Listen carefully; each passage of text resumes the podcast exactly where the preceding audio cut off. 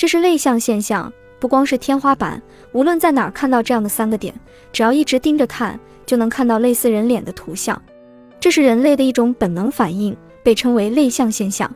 三个点聚集在一起，摆出倒三角的形状，大脑就会倾向于将其认定为一张脸。这是因为人在看到他人或动物的脸时，如果能马上判断出对方是敌是友的话，生存的可能性会更高。这种说法似乎很有说服力。以前鲤鱼头上浮现出人脸的人面鱼话题非常火，其实就是类像现象。还有所谓的灵异照片，也是由同样的原因造成的。